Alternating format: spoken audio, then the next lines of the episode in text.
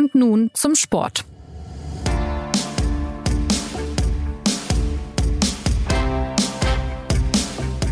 Herzlich willkommen zur neuen Folge des SZ Sport Podcasts.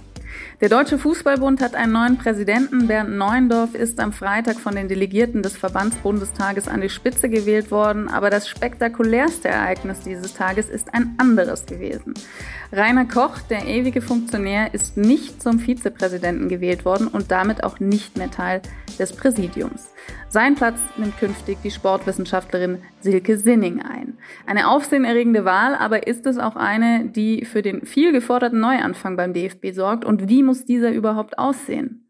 Darüber sprechen wir heute bei und nun zum Sport mit den Sportpolitik- und DFB-Experten Thomas Kistner. Hallo Thomas. Hallo. Und Johannes Aumüller. Hallo Johannes. Hallo zusammen. Erstmals in der Geschichte des DFB kam es zu einer Kampfkandidatur um das Präsidentenamt. Bernd Neuendorf hat sich mit 193 zu 50 Stimmen gegen Peter Peters durchgesetzt. Wieso fiel die Wahl so aus und wieso fiel sie so deutlich aus, Thomas? Dass sie so ausfiel, ist ähm, keine Überraschung. Neuendorf war immer der Frontrunner, war immer der, der Favorit. Dass es äh, so deutlich war, liegt an ähm, Peter Peters, der einen, ja, man muss wirklich sagen, unsäglichen Auftritt hatte.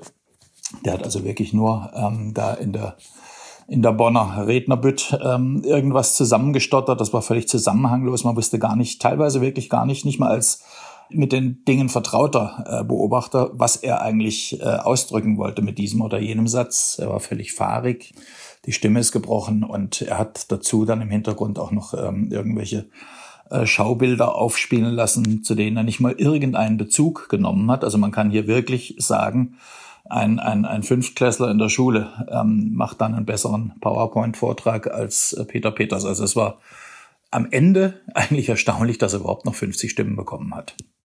Das passt ja dann ganz gut ins Bild. Also das Image des DFB ist ja wirklich desolat, muss man sagen, nach diversen Affären, Skandalen und Ermittlungen von Staatsanwaltschaften. Man hat bisweilen den Eindruck, den äh, Überblick zu verlieren, den Durchblick zu verlieren bei all dem, was in den vergangenen Jahren los war. Hinzu kommt, was für den Fußball an sich natürlich nicht sonderlich toll ist, dass der Profi- und der Amateurfußball sich weit voneinander entfernt haben. Wo muss da denn nun am dringendsten angesetzt werden? Was muss sich jetzt beim DFB vor allem verändern? Ja, das ist eine Frage, wo man für die Antwort in der Tat sehr lange ähm, braucht. Es gibt so viele Baustellen einfach beim, beim DFB. Du hast ein paar angerissen. In meinen Augen eine der zentralen Aufgaben wird sein, mit den vielen Affären der jüngeren und nicht mehr ganz so jungen Vergangenheit angemessen umzugehen. Denn das ist ja wirklich das, was über diesen letzten Monaten der alten Führung äh, andauernd geschwebt ist. Ähm, die Affäre rund um den Vertrag mit dem Kommunikationsberater Kurt Diekmann, die sehr teuer war und die jetzt sogar die Staatsanwaltschaft beschäftigt, weil sie dem Verdacht nachgeht, dass es dort nur einen Scheinvertrag gab. Dann der Umgang mit den DFB-internen Prüf- und Kontrollinstanzen. Dann bis zur immer noch äh, nicht aufgeklärten ähm, Sommermärchenaffäre um, rund um die WM ähm, 2006. Also da, da ist einfach so viel, was im Argen liegt beim DFB und es wird in der Tat ein entscheidender Prüfstein jetzt für den neuen Präsidenten Bernd Neudorf, ob er das alles ja, richtig angeht oder ob er sagt, äh, es ist irgendwie was für den History Channel. Seine ersten Aussagen sind da noch nicht ganz eindeutig, muss man sagen. Also er äh, wurde auch auf der Pressekonferenz dann ähm, danach gefragt, wie er damit umgehen möchte und er hat sich so auf die Linie zurückgezogen, naja, er möchte sich das jetzt alles mal anschauen, sich einarbeiten äh, in die Dinge und dann gegebenenfalls ja mal gucken, ob irgendwelche Konsequenzen zu ziehen sind. Also da, da muss man abwarten, wie er wirklich damit umgeht. Aber das ist ja total interessant, weil äh, ich hätte jetzt gedacht, das ist was, womit man sich auch beschäftigt, wenn man sich da zum Präsidenten aufstellen lässt. Das Problem ist, ähm, dass äh, dieser Präsident, Bernd Neuendorf, auf dem Ticket von Kochs Amateuren ins Amt gereist ist.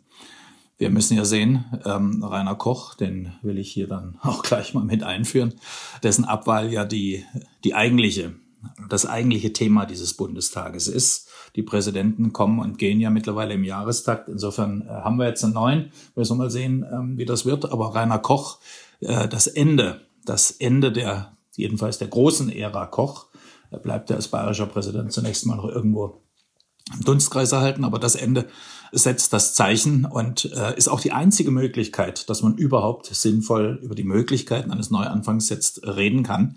Denn äh, jede Art von Neuanfang wäre Koch äh, zwangsläufig im Wege gestanden. Denn es geht ja um ihn, um seine, um sein Tun in der Vergangenheit, ganz zentral bei dieser Frage. Und Neuendorf ist auf diesem Ticket ins Amt gereist. Man hat auch gesehen äh, beim Bundestag, auch er hat diese kolossale Überraschung geteilt, als er äh, gesehen hat, dass plötzlich ähm, Koch nicht gewählt wird. Und vor allem kann ich mir vorstellen, äh, Neuendorf ist Politiker, also der ähm, kann Wahlergebnisse sehr gut lesen. Dem wird aufgefallen sein, dass Koch nicht ähm, geschlagen wurde, was an sich schon eine Sensation ist, sondern vor allem, dass äh, das Plenum ihn ja mit, mit einer Zweidrittelmehrheit in die Wüste geschickt hat und zugleich äh, jemanden gewählt hat, der über keinerlei Profil verfügt, nämlich die äh, Sportwissenschaftlerin Silke Sinnig. Die, die meisten haben die gar nicht gekannt, außer vielleicht per Namen. Also es war eine klare demonstrative Kochabwahl. Das Plenum hat die erste Chance genutzt, ähm, wo man ähm, mal wirklich geheim ähm, äh, ja, seinem Herzen Luft machen konnte. Und das muss Umdenkprozesse bei Bernd Neuendorf auslösen, denn er hat mit Sicherheit bis zum Freitag äh, felsenfest äh, so gerechnet, dass er das Ganze künftig mit einem starken Rainer Koch im Hintergrund äh, zu wuppen hat. Das ist jetzt nicht mehr der Fall.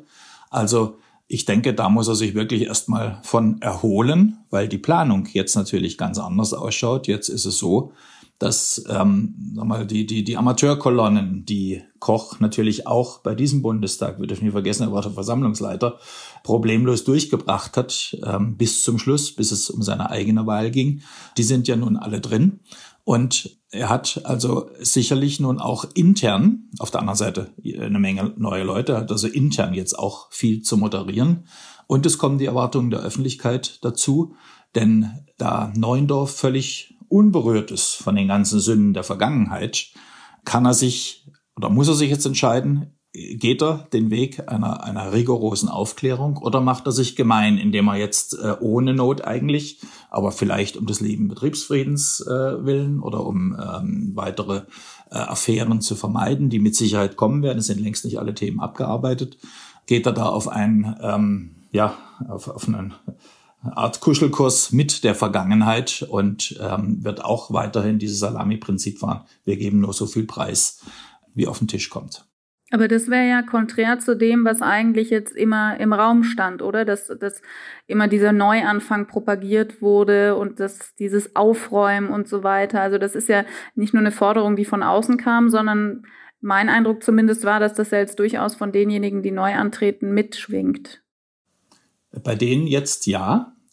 Aber ich meine, wissen Sie, die, die, die, die, diese wohlfeile Forderung, Neuanfang, die hat so viel Gewicht, wie wenn sich jemand ans Mikrofon stellt und in den Saal ruft, zwei und zwei ist vier. Das weiß jeder, es ist unausweichlich. Also das, das, das ist ein absolutes, äh, muss man auch wirklich sagen, billiges Lippenbekenntnis.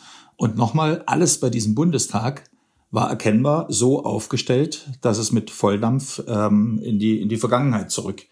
Äh, Denn hätte äh, Koch gewonnen, wäre das ganz sicher der Fall gewesen. Das ähm, muss man ja auch sehen, dass die Kritik der Öffentlichkeit, die Kritik der Basis, wir reden über den Verband mit sieben Millionen Mitgliedern, der größte der Welt zum einen, aber auch äh, im Lande insgesamt. Es gibt reihenweise mittlerweile Umfragen, Erhebungen, die einen, einen, einen Wert von über 90 Prozent Ablehnung für diesen Verband und explizit auch für die Verbandsführung ausdrücken. Und ähm, es hätte nicht viel gefehlt. Man hätte nur diese Wahl, wie es auch geplant war, äh, eigentlich verhindern müssen. Dann wäre es so weitergegangen. Also ähm, wir, wir sind hier trotz des klaren Ergebnisses dann in der geheimen Abstimmung sind wir eigentlich sehr scharf an der Kante langgeschrammt. Und ähm, das muss jetzt wirklich erstmal geändert werden, weil die Strukturen intern und die Denke bei wichtigen Leuten, Stichwort Neuendorf, ähm, jetzt erstmal einsetzen muss wir haben jetzt die Zukunft vor uns, wir können sie jetzt wirklich gestalten, unbelastet und wollen wir das auch tun. Johannes, kannst du darauf vielleicht auch noch mal ein bisschen eingehen, wie das jetzt alles zustande kam? Weil wir haben ja gerade schon gesagt, Neuendorf fuhr aufs Ticket der Amateurin. Silke Sinning ist ja sogar vom Bayerischen Fußballverband aufgestellt worden. Dem steht Rainer Koch vor. Und jetzt ist quasi derjenige, der, wenn man so will, damit einen Schachzug geplant hat, der abgesägt worden. Es ist ja von außen betrachtet schon ein bisschen kurios oder bisschen kann man streichen, sehr kurios. Aber wenn du vielleicht nochmal aufdröseln könntest, damit man da ein bisschen besseren Durchblick auch hat, wie da die Konstellation war und damit man auch die Dimension fassen kann, wie überraschend das jetzt alles war. Ja, es ist in der Tat so, dass es halt jetzt eine Wolte des ewigen Strippenziehers zu viel war, beziehungsweise eine äh, Fehleinschätzung ähm, ähm, am Ende. Ähm, wenn wir es rekapitulieren wollen, wie du es angeregt hast, müssen wir schon ein paar Monate zurückgehen, letztlich ähm, bis, zum, bis zur Explosion des verbandsinternen Machtkampfes, den es im vergangenen ähm, Sommer gab und wo dann klar war, ähm, der damalige Präsident Fritz Keller muss zurücktreten, der damalige Generalsekretär Friedrich Curtius muss sein Amt aufgeben, der Schatzmeister Stefan Ostnerbrügge hat zwar noch weitergemacht, aber angekündigt, dass er mit diesem Bundestag, den wir vergangenen Freitag erlebt haben, dann aufhört. Und der verbliebene Mann, der unbedingt weitermachen wollte, war Rainer Koch. Aber es war klar, dass Koch nicht mehr in der allerersten Reihe ähm, stehen kann und auch nicht in, auf seiner Lieblingsposition in der, in der zweiten Reihe. Dafür war einfach viel zu viel ähm, äh, vorgefallen. Also es musste einfach ein neues Gesicht für das alte System gesucht werden. Und da, der, dieses Gesicht wurde gefunden eben in Person von, von Bernd Neuendorf früherer SPD-Politiker, ganz früher Journalist, dann SPD-Politiker und eigentlich erst seit 2019 so im, im Fußball, also ein, ein, ein Quereinsteiger. Und gegen diese und, und diesen Neuendorf haben dann eben die Amateure um Koch äh, als ihren Kandidaten auserkoren.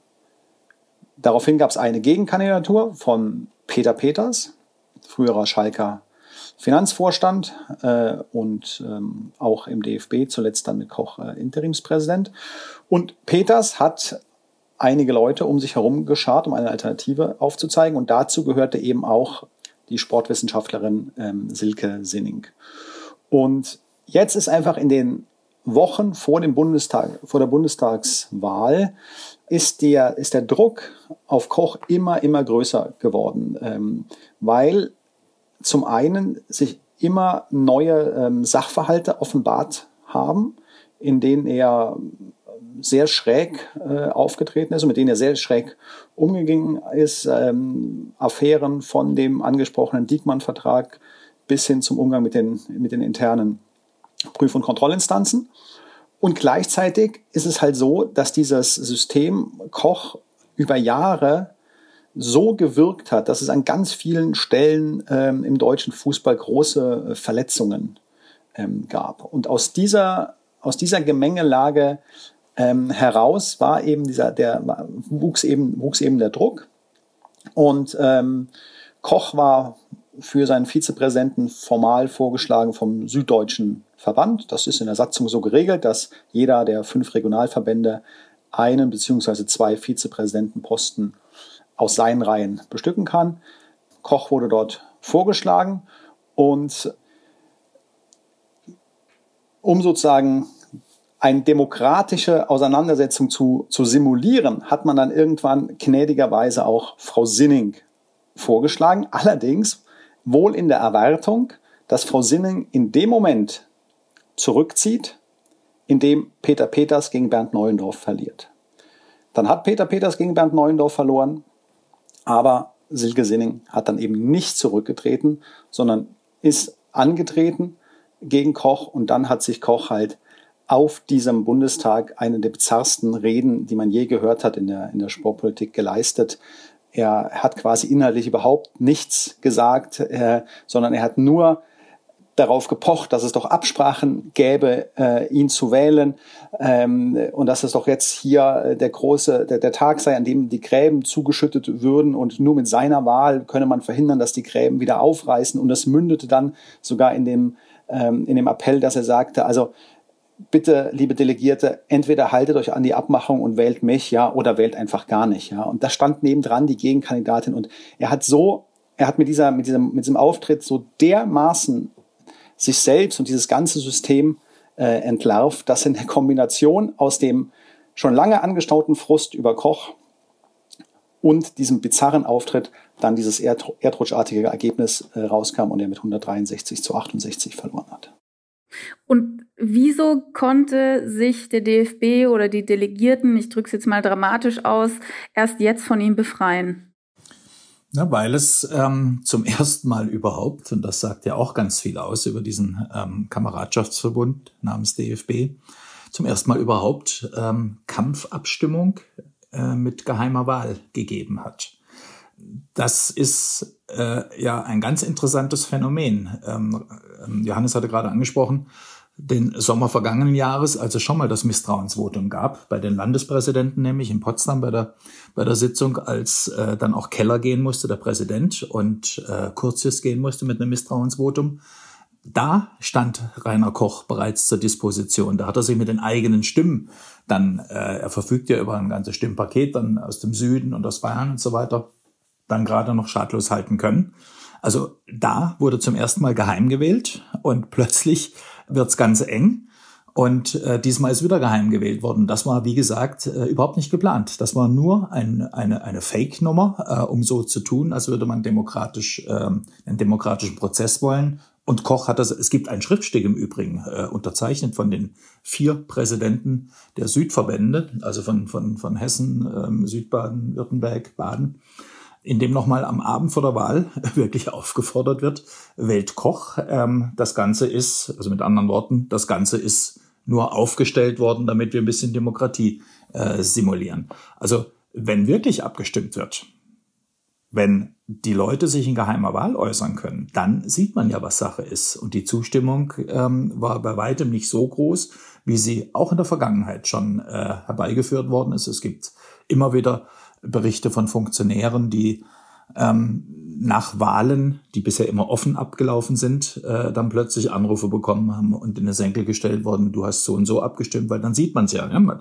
Da sitzen Leute oben auf dem Podium, schauen genau, wo, wo sind kritische Handzeichen und die schnappen sie sich dann später. Die kriegen dann ein paar Wochen später oder auch ein paar Tage später einen Anruf und äh, aufgezeigt, ähm, wie ihr künftiger Werdegang im Verband ausschaut. Also das sind die Praktiken. Das sind auch die Dinge, die man ständig hinter vorgehaltener Hand, ständig hinter vorgehaltener Hand erzählt bekommt.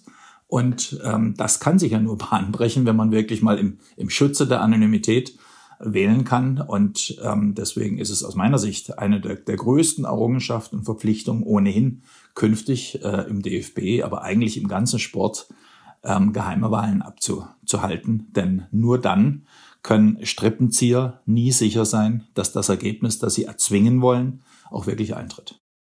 Koch ist ja noch nicht ganz raus. Er ist zwar raus aus dem Präsidium und nicht mehr Interimschef, aber noch Teil des Vorstands und auch äh, äh, weiterhin Teil des Exekutivkomitees der Europäischen Fußballunion. Aber lassen wir jetzt mal seine Zukunft äh, außen vor. Das wird sich ja in nächster Zeit vermutlich alles entwickeln und zeigen. Ich würde gerne noch auf Silke Sinning zu sprechen kommen, weil, wie ihr vorhin zu Recht gesagt habt, weiß man nicht sonderlich viel über sie. Also sie ist Professorin für Sportwissenschaft an der Universität Koblenz-Landau. Aber wer ist sie sonst? Wofür steht sie? Was will sie erreichen? Ja, sie steht vor allem mal für eine Vertretung der Basis. Ich glaube, äh, das war wirklich sehr äh, interessant äh, auf dem Bundestag zu hören. Ähm, sie hat ja selber danach gesagt, wie, wie nervös sie war, als sie da eigentlich auf die Bühne oder als sie auf die Bühne gegangen ist. Ähm, ähm, sie hat das so schön formuliert, äh, sie musste aufpassen, dass sie die Bühne nicht hochstolpert. Ja, und sie hat dann darüber berichtet, dass äh, am, am Tag vorher die Tochter äh, sie noch beruhigt hat mit äh, den Worten Mama, du rockst das morgen und so. Also sie, sie war, äh, es war, es war wirklich zu erkennen, dass dort eine Vertreterin der, der Basis einverstand. Dieser so sagenumwobene, möchte ich mal, mal sagen, dieser sagenumwobenen Basis, von der der DFB so oft redet, äh, und die der DFB so oft vergisst. Ich meine, sie ist auch keine ganz unerfahrene Funktionärin. Sie ist schon länger ähm, im, im, im Präsidium des hessischen ähm, Fußballverbandes, aber es war doch dann einfach mal ein, ein erkennbar anderer Sound. Und wie gesagt, war sie, glaube ich, einmal, wir müssen das halt auch, auch wenn du es gerade schon abmoderiert hast, den, den Part. Aber sie, sie war nun mal auch eine Figur, in der sich jetzt der ganze Frust über Koch dann sozusagen bündeln konnte. Das gehört mit zu, zu, zur Wahlerklärung einfach dazu. Aber gleichzeitig ist es natürlich auch so, vielleicht ist da, oder, oder diese, diese Wahl sollte halt jetzt auch mal der Moment sein, wo man diese Basis auch einfach mehr zu Gehör, äh, mehr Gehör ähm, verschafft. Immer wieder redet die DFB-Spitze ja über, über dieses, wie wichtig die Basis sei. Und wenn wir uns ganz viele ähm, Entwicklungen der vergangenen Jahre äh, anschauen, müssen wir eben feststellen, dass die Basis sehr unwichtig war für den DFB tatsächlich. Das gilt inhaltlich. Ja, denken wir nur zum Beispiel mal an den, an den Abschluss des, des ähm, Grundlagenvertrages, also ähm, des Vertrags, der die Finanzströme zwischen dem Profibereich und dem der, also der Deutschen Fußballliga und dem Deutschen Fußballbund regelt und der ähm, so gedeckelt worden ist, dass er zu Lasten des Amateurfußballs ausfällt. Äh, diese, diese Wertung ist nicht nur eine journalistische Wertung, das ist sogar eine Wertung, zu der die Staatsanwaltschaft Frankfurt ähm, ähm, gekommen ist. Also es gilt inhaltlich, aber es gilt ja auch mal äh, rein von den, von den Abläufen her, wie man zum Beispiel einen DFB-Präsidenten oder ein DFB-Präsidium wählt. Jetzt, jetzt hat es hier eine, sagen wir mal, eine Entwicklung gegeben, die dazu geführt hat, dass es endlich mal geheime Wahlen gab, endlich mal eine Kampfkandidatur gab. Aber eigentlich müsste doch so ein Verband, der irgendwie sieben Millionen Fußballer vertritt, doch auch mal ganz anders an die Frage herangehen, wie man eigentlich seine, seine Spitze wählt. Ja, also selbst die SPD und die CDU haben es hinbekommen, ihre Parteivorsitzenden letztlich an der Basis zu suchen, über Regionalkonferenzen, über ähm, äh, Auseinandersetzungen also vor Ort und dann eben auch darüber, dass die Basis abstimmen durfte. Ja, der, der DFB sagt dann immer, das sei im DFB überhaupt nicht möglich, äh, satzungsmäßig und äh, eigentlich gibt's ja gar keine sieben Millionen äh, Mitglieder, sondern nur 27 Mitglieder im DFB, nämlich die Landes- und Regionalverbände und die Deutsche Fußballliga. Aber das sind natürlich alles so technische Ausreden. Selbstverständlich könnte man es grundsätzlich mal so organisieren, dass man sagt, die Basis wählt den Präsidenten. Und ich glaube, dann würde auch einmal wirklich ein, ein ganz anderer, ein ganz anderer Wert äh, entstehen. Ja, denn so, so schön es jetzt ist, dass es eine geheime Kampfkandidatur gab, man muss ja auch sehen, engagierte Gruppierungen wie zum Beispiel die Initiative ähm, Fußball kann mehr, die haben ja gar keinen Kandidaten am Ende aufgestellt, weil sie gesagt haben, ist es eh alles im üblichen System abgekaspert. Ja, ja ich also wollte gerade sagen, die, die Erklärung, dass es bisher noch nicht äh, passiert ist, wird ja wahrscheinlich in Machtinteressen liegen, oder? In Machtinteressen und dass sozusagen der Kameradschaftsbund alles immer unter sich geklärt hat, die Personalien geklärt hat äh, und ähm, dass das ja sozusagen wer, wer nicht zu diesem Inner Circle dazugehörte, überhaupt gar keine ähm, Perspektive äh, gesehen hat, überhaupt irgendwie ein, etwas zu etwas zu werden. Also von daher glaube ich, der DFB oder wäre es wäre es wünschenswert, wenn, wenn da ganz also noch noch viel radikalere Schritte ähm, gegangen werden würden. Aber reicht es dann jetzt, dass Koch weg ist tatsächlich? Nein, das reicht nicht. Das, das meint hier, also das ist natürlich mal äh, ein, ein gravierender Einschnitt für das bisher ähm, bestehende System. Aber erstens mal gibt es ein paar strukturelle Sachen, von denen ich ein paar gerade angedeutet habe. Zweitens ist es so, es wirken ja auch noch ein bisschen die Kochkräfte nach. Der Thomas hat eben darauf verwiesen, dass es am Vorabend der Wahl ein Schriftstück gab, unterzeichnet von vier Präsidenten von süddeutschen Verbänden, in dem quasi dieser ganze bizarre Kochauftritt mitsamt seiner, mit, mitsamt der Forderung, ähm, wählt entweder Koch, weil es so abgemacht ist, oder lasst die Wahl äh, bleiben, ja, schon vorempfunden war. Und zu den Unterzeichnern dieser, dieses Schriftstückes gehört auch der Fußballverbandschef vom, des Badischen Verbandes und das ist Ronny Zimmermann. Und dieser Ronny Zimmermann ist jetzt der neue oberste Amateurvizepräsident des Verbandes. Also wenn man so will, ganz oben steht Bernd Neuendorf als neuer Präsident und dann kommen nur mal formal ähm, zwei erste Vizepräsidenten. Der eine ist Hans-Joachim Watzke, der Vorstandsvorsitzende von Borussia Dortmund und zugleich Aufsichtsratschef der Deutschen Fußballliga.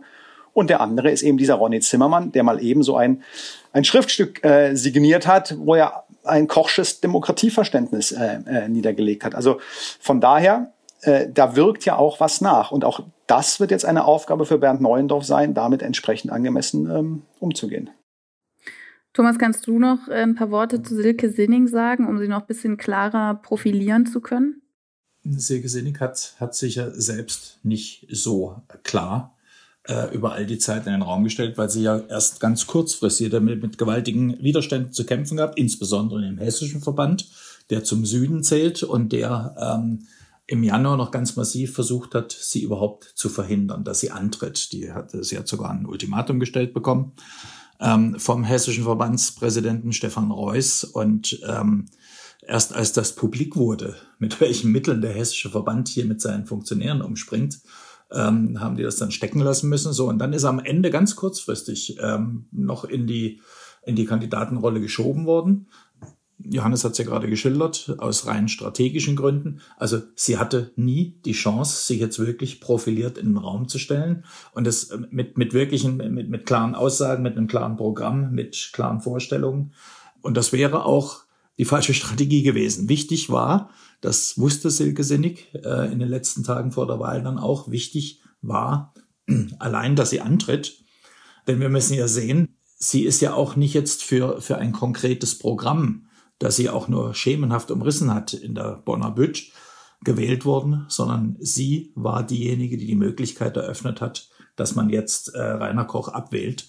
Und von daher ähm, war es auch in der Tat jetzt nicht angemessen und, und gar nicht angezeigt, mit irgendeinem Programm anzutreten. Darauf wäre das Plenum auch gar nicht eingegangen, sondern sie ist erstmal da gewesen, hat dafür gesorgt, dass es diesen Umschwung gibt. Sie steht als, als völlig unbelastete Person, was auch noch ganz wichtig ist, als Frau, die das Ganze gewuppt hat, das sollte man überhaupt nicht vergessen äh, in diesem Verband. Das hat ja eine, eine sehr starke Symbolkraft auch. Und als eine Vertreterin ähm, des Basisfußballs da. Sie kommt aus einem Bereich, äh, der dem Fußball ohnehin gut tut, die sogenannten Wissenschaften, die sind ja da überhaupt nicht vertreten. Das mhm. sehen wir in allen Bereichen. Es fehlt an Vision, äh, es geht ums Geld und dann nochmal ums Geld und im dritten Fall ums Geld ansonsten um nichts. Und ähm, sie bringt da von Haus aus schon mal äh, ganz andere Ansätze mit. Und ähm, jetzt wird man sehen, ob sie auch gestützt wird innerhalb dieses Verbandes und ähm, wie Bernd Neuendorf insbesondere, der ja, muss man sagen, zumindest kein Förderer von Silke Sinnig in den letzten Tagen gewesen ist, äh, mit der Tatsache umgeht, dass ähm, er jetzt hier ein Gremium hat, das ähm, wirklich äh, ganz Neues, bunt zusammengewürfelt, aber eben auch den Auftrag zum Neuanfang in sich trägt. Ein letztes vielleicht noch ganz kurz, äh, worauf man sehr genau schauen muss bei Bernd Neuendorf. Er ist, äh, wurde schon angesprochen, Politiker, SPD-Politiker. Und die, die SPD-Allianzen, die wir hier im Laufe dieses ähm, Wahlkampfes äh, schon gesehen haben. Also Rainer Koch ist ein SPD-Mann, Parteigenosse von ähm, von Neuendorf, aber auch dieser vorhin schon angesprochene Hessenpräsident äh, Stefan Reuß, der eine wirklich ungute Rolle gespielt hat im Hintergrund mit den Attacken gegen die eigene Präsidiumskollegin Silke Sinnig, denn die sitzt ja auch im Präsidium des Hessischen Verbandes, war SPD-Landrat bis Ende letzten Jahres in Hessen, ist jetzt am Sparkassen-Giroverband als Präsident gewechselt. Also äh, wir sehen hier ganz, ganz deutliche parteipolitische Verbindungen Neuendorf ist auch erklärtermaßen in die Bütt gegangen am Freitag in seiner Rede, auf seine guten Verbindungen äh, in die Politik äh, verwiesen. Die hat er ja. Im Sport ist er nicht so gut vernetzt, daran muss er jetzt arbeiten. Und wir müssen ein bisschen aufpassen, dass das Ganze nicht hier ähm, im, im Lande insgesamt so ein bisschen aus dem Ruder läuft. Denn wir haben ja beim Deutschen Olympischen Sportbund auch gerade ähm, vor ein paar Monaten diese Entwicklung gehabt, dass hier ganz starke ähm, ähm, ja auch SPD-Allianzen im Spitzenbereich ähm, fest äh, klar zu erkennen sind. Also äh, das hat jetzt nichts mit einer parteipolitischen Einschätzung zu tun. Es ist aber so, dass wenn eine Partei praktisch mit mit starken, kräftigen Allianzen mit Leuten, die erkennbar auch zusammenarbeiten, einnisten, sage ich mal, dann ist das definitiv auch nicht gut. Die Diversität, die Vielfalt die sollte auch in der Parteienlandschaft gewahrt bleiben. Und im Moment ist der deutsche Sport ohne Frage ein SPD-Sport. Apropos Vielfalt und Diversität. Es sind jetzt ja in diesem neuen Präsidium fünf Frauen vertreten. Also wir haben Heike Ulrich, die bisher auch schon als ranghöchste hauptamtliche DFB-Mitarbeiterin, dann Silke Sinning, über die wir jetzt gesprochen haben, die frühere Nationalspielerin Silja Sasic und Sabine Mamic als weitere Vertreterin oder als weitere Vizepräsidentin. Und dann noch Donata Hopfen, Geschäftsführerin der Deutschen Fußballliga. Also ein Drittel der Führungspositionen jetzt mit Frauen besetzt. Was, was heißt das denn? Äh, haben wir da jetzt auf einmal einen Kulturwandel oder wie viel, wie viel Gewicht hat auch deren Wort und deren Einschätzung jetzt? Wie, ja, wie ist das einzuschätzen, dass jetzt auf einmal fünf Frauen mit im Präsidium sitzen? Naja, zum einen ist es mal ähm, quasi auch eine, ein, ein Nachholeffekt eines jahrelangen, nach einem jahrelangen Trauerspiel äh, gewesen, denn es ähm, war ja einfach so, dass es beim DFB über all die Jahre genau eine Frau im Präsidium gab, nämlich Hannelore Ratzeburg. Jetzt gegen Ende kam noch ähm, Heike Ulrich als stellvertretende Generalsekretärin, die dann interimistisch für den ausgeschiedenen Friedrich Kurzus übernommen hatte, hinzu. Insofern ist es jetzt einfach mal grundsätzlich äh, äh, anerkennenswert, dass das äh, ein anderer äh, Anteil ist. Man muss ja auch klar sagen, dieser, dieser, ähm, dieser, diese Männerkultur und, und Kameradschaftskultur, die dort über all die Jahre herrschte, die ist in den vergangenen Jahren insbesondere äh, auch dann ähm, ähm, sozusagen oder, oder für die ist es auch dann problematisch geworden, wenn äh, von ähm, Frauenfunktionärinnen ähm, die Kritik kam. Also ich habe eben schon mal die Initiative äh, Fußball kann mehr erwähnt. Also das war echt eine, eine Riesengefahr für Koch und Co. Es rührt nicht von ungefähr, dass sie auch im Umgang mit dieser Initiative sich äh, unglaubliche Fehltritte äh, geleistet haben, bis hin zum einem ähm, äh, Telefonat äh, mit der früheren äh, Schiedsrichterin Bibiana äh, Steinhaus-Webb, das am Ende dazu führte, dass sogar die Ethikkommission Kochs äh, Verhalten äh, rund um dieses Telefonat rügte. Also das ist der eine Punkt. Und der andere Punkt ist, es gibt schon ähm, ein paar, oder, oder, oder es ist einfach so, dass man jetzt auch schauen muss, was die einzelnen Frauen, welche, welche Rolle die jetzt spielen werden in dem neuen Präsidium. Wir haben über Silke Sinning schon ein wenig gesprochen.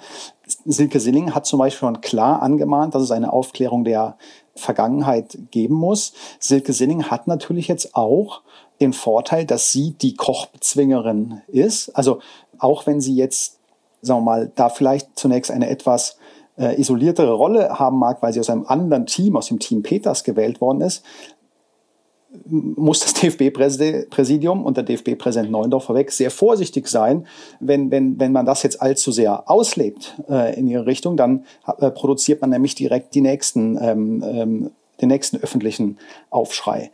Eine andere interessante Figur ist natürlich äh, Celia Sasic, ähm, die ähm, ja auch rund um die EM äh, 2024 äh, um, bei, bei der Bewerbung schon sehr aktiv war, sehr geschätzt wird, nach allem, was man mitbekommt, auch in der, in der, in der UEFA-Zentrale in, äh, in Nyon und durch eine, durch eine formale, äh, durch eine formale ähm, Satzungsänderung, die, die noch gemacht wurde, letztlich jetzt auch die einzige ähm, mit Profi.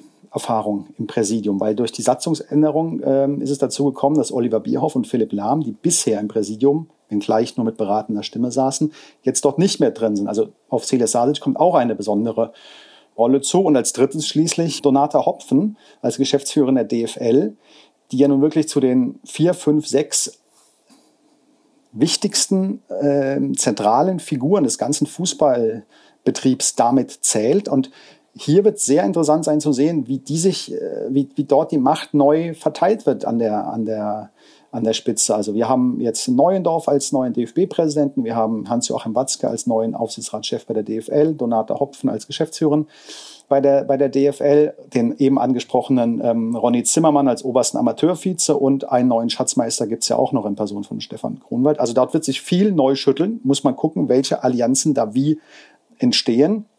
Es ist ja auch bei der Liga nicht immer so gewesen, dass dort die, die, die Spitzen so ein enges Verhältnis hatten.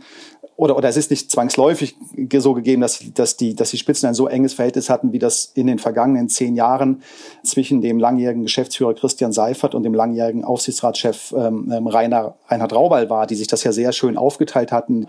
Also von daher gibt es jetzt viele, viele neue ähm, Konstellationen, die man, wo man beobachten muss, wie sich das, wie sich das schüttelt.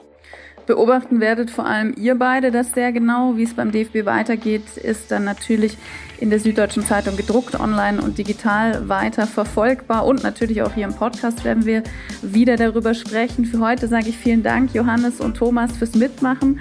Am Mikrofon war heute Anna Dreher und ich freue mich, wenn Sie auch bei unserer nächsten Folge mit dabei sind. Bis dahin eine schöne Woche. Machen Sie es gut.